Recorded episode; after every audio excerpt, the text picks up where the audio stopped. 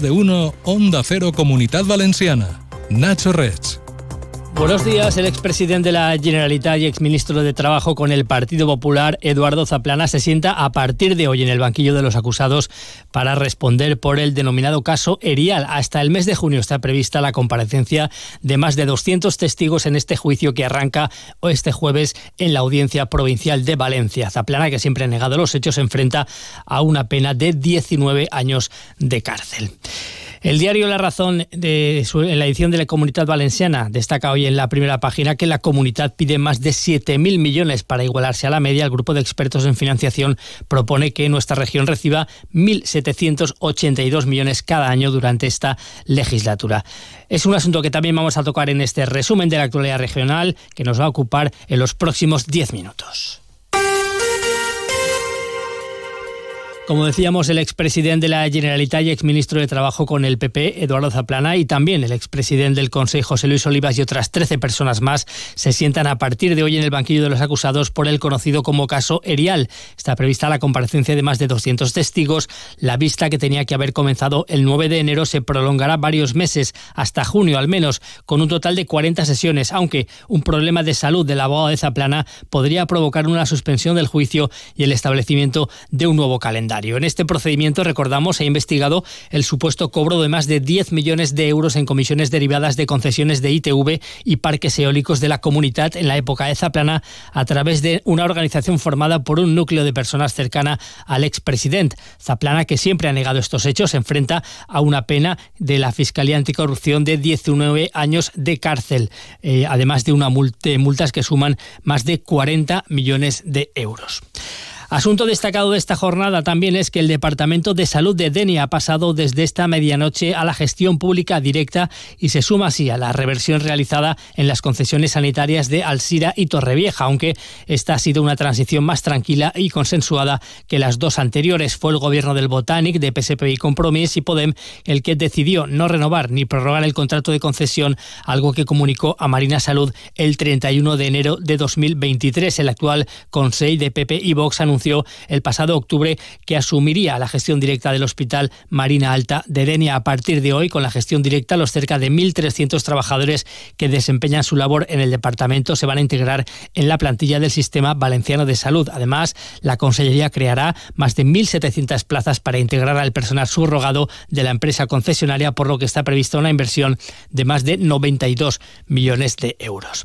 Sepa, por otra parte, que la Consejería de Justicia ha puesto en servicio cinco nuevos juzgados en Castelló de la Plana, en Alicante, en Elche y en Valencia. Ha supuesto una inversión de más de, uno, más de 2 millones de euros entre el coste de adecuar las infraestructuras y el del personal que se ha incorporado a estos nuevos juzgados, que es en concreto 32 funcionarios de la Administración de Justicia. Todos los martes en Onda Cero, Comunidad Valenciana en la Onda y Caixa Popular, un foro radiofónico donde de la mano de Caixa Popular conoceremos proyectos innovadores, solidarios y de carácter social, donde ponemos el acento en las personas y la sostenibilidad de nuestro entorno. Todos los martes en Onda Cero, a partir de las dos y media, Comunidad Valenciana en la Onda y Caixa Popular.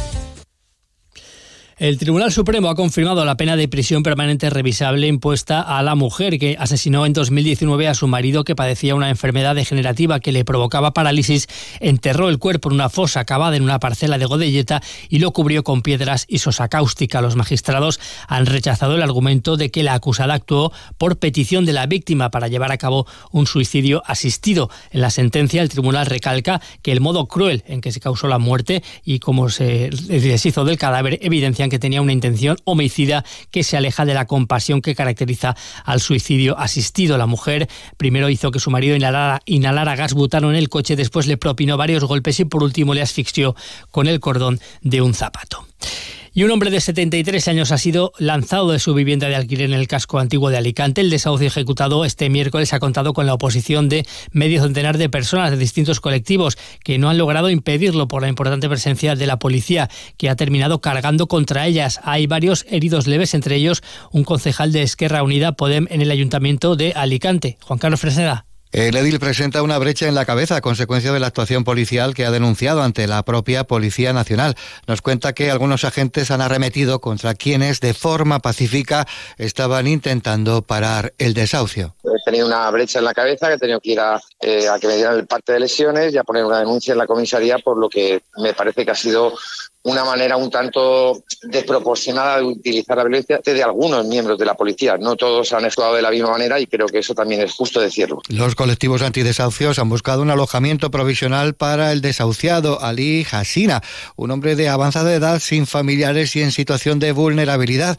Y es que no hay solución habitacional para él porque no ha podido pagar en los últimos meses los 300 euros de la vivienda que tenía alquilada hacía dos años y la autoridad judicial no ha atendido su petición de seguir en la casa hasta que encontrara otro alojamiento. Más asuntos. La comunidad valenciana necesitaría recibir del Estado 1.782 millones de euros de media cada año durante esta legislatura para igualarse en financiación al resto de las comunidades. Esto mientras no llega la reforma del sistema autonómico y se haría a través de un fondo de nivelación que sumaría en cuatro años 7.128 millones. Lo dice el último informe de los expertos del Comité sobre, Financiación nombrado por Lescor. Su presidente Francisco Pérez ha cifrado en 43.000 millones de euros la deuda valenciana que viene de la infrafinanciación.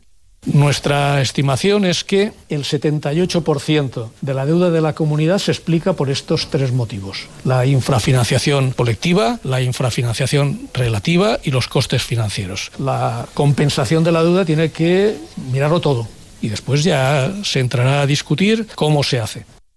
La portavoz de Economía del Partido Popular, Mari Carmen Contelles, defiende que hay tiempo para plantear este fondo de nivelación antes de la aprobación de los presupuestos generales del Estado. Por su parte, la consellera de Hacienda, Ruth Merino, dice que percibe sintonía entre los grupos públicos tras la presentación de este informe de expertos.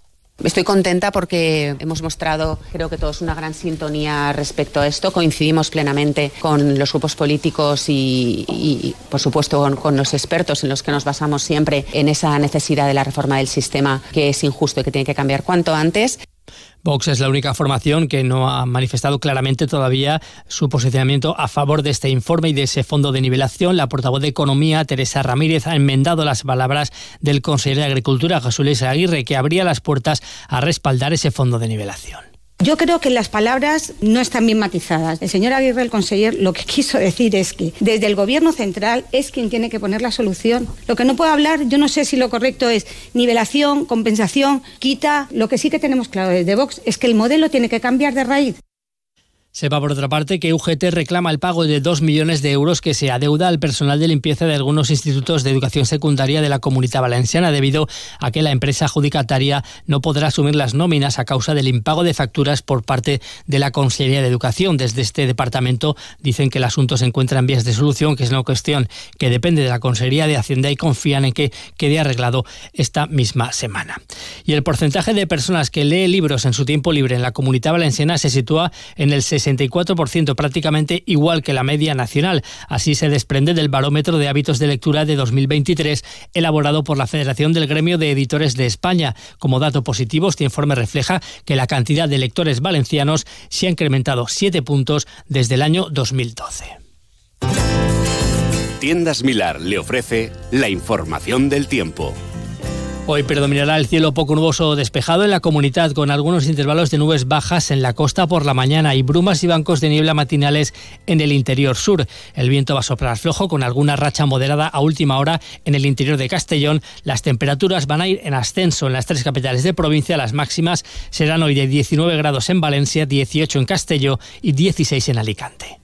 En Milar sabemos lo que te importa. ¿Sabías que el aire acondicionado con bomba de calor es la mejor opción para tus necesidades de calefacción en invierno? Ahorras energía, reduces emisiones, dinero en tu factura y tendrás control preciso de la temperatura todo el año. ¿A qué estás esperando? Ven a tu tienda Milar, pídenos presupuesto y olvídate de pasar frío en invierno y calor en verano.